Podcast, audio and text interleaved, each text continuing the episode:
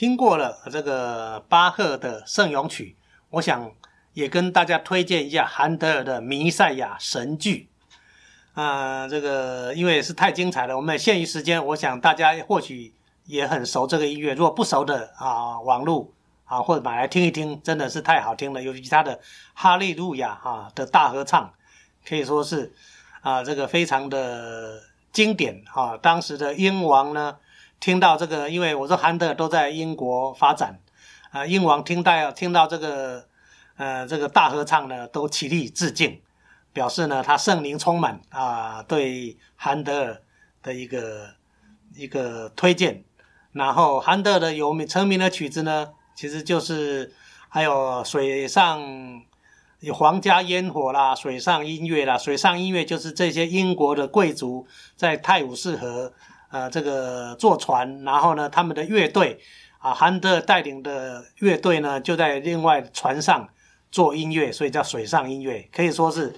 呃，极富尊荣的作曲家，那贝多不是巴赫呢，就很颠倒。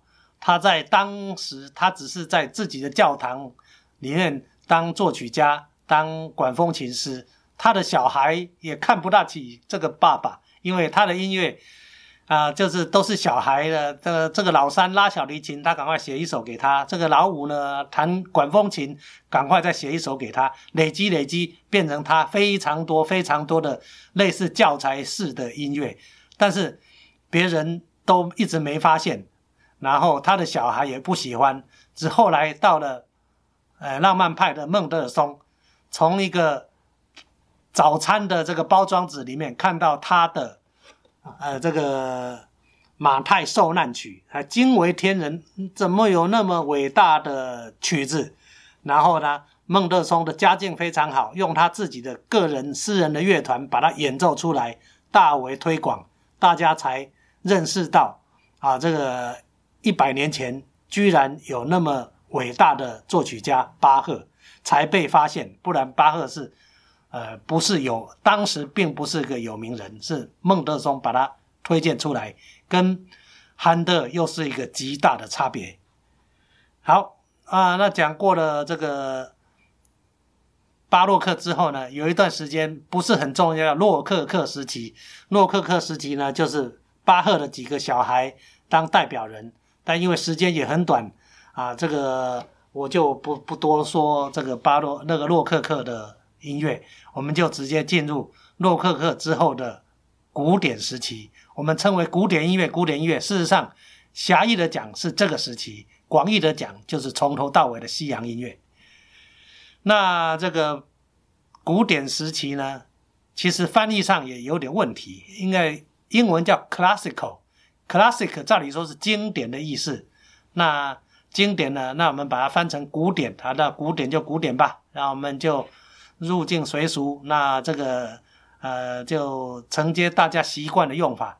照理说它是经典比较好啊，classical。好，那我们讲古典有三杰，就一个姓海海顿，一个姓莫叫莫扎特，一个姓贝叫贝多芬。那当然这三杰并不是古典乐派只有这三个人，只是这三个人最出类拔萃。就好像巴洛克并不是只有巴赫、韩德尔。那这两个代表人，那古典这三节呢，有了这三个啊，其他就被压过去了。就好像说莫扎特的电影里面呢，有一个其实也是蛮不错的作曲家，只是说他的名声总在莫扎特之后之下，所以呢，呃，这个有这个文人相亲啊，嫉妒的这个。当然，我认为这是电影的渲染，只是说当时只要。差莫扎特一点点就被比下去，那这个也没有办法，就是艺术就是这样的，嗯，最好的只看第一名就看不到第二名啊，那没有办法。我认为那是电影的渲染，但是就是第一名才是大家看得到的。那古典乐派呢，就是比较重视艺术的形式，所以逐渐会产生的。奏鸣奏鸣曲式，哈，sonata form 啊，等等的，啊，那这个跟后前面的，比如副歌，这也是一个曲式。那奏鸣曲式，那这个就是在古典乐派产生出来的。那奏鸣曲式叫做 sonata form，就是以器乐为主。前面呢，我讲的巴洛克以前呢叫 cantata 啊，它就清唱剧，它是以声乐为主。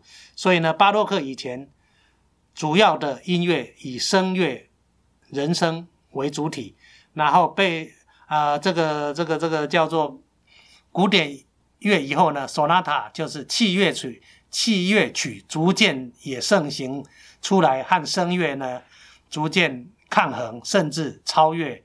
重要性慢慢超过了声乐，那因为声乐逐渐开发的差不多了，就往器乐来开发。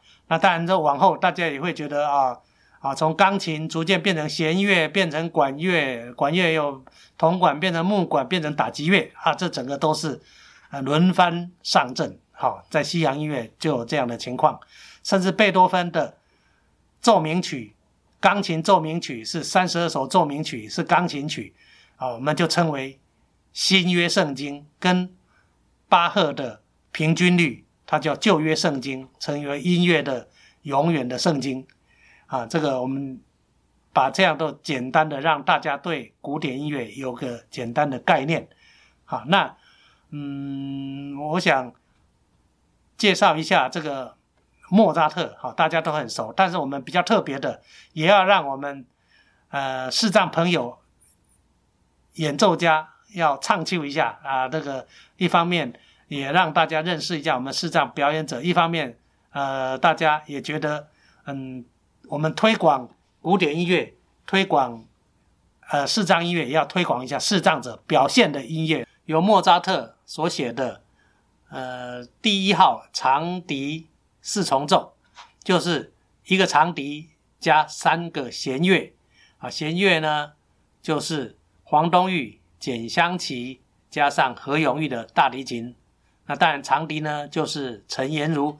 大家听听看，从古典音乐古典时期呢就不是以对位为主，就逐渐进入所谓的呃主音音乐，就是一个主题主旋律。那另外呢就是比较算是。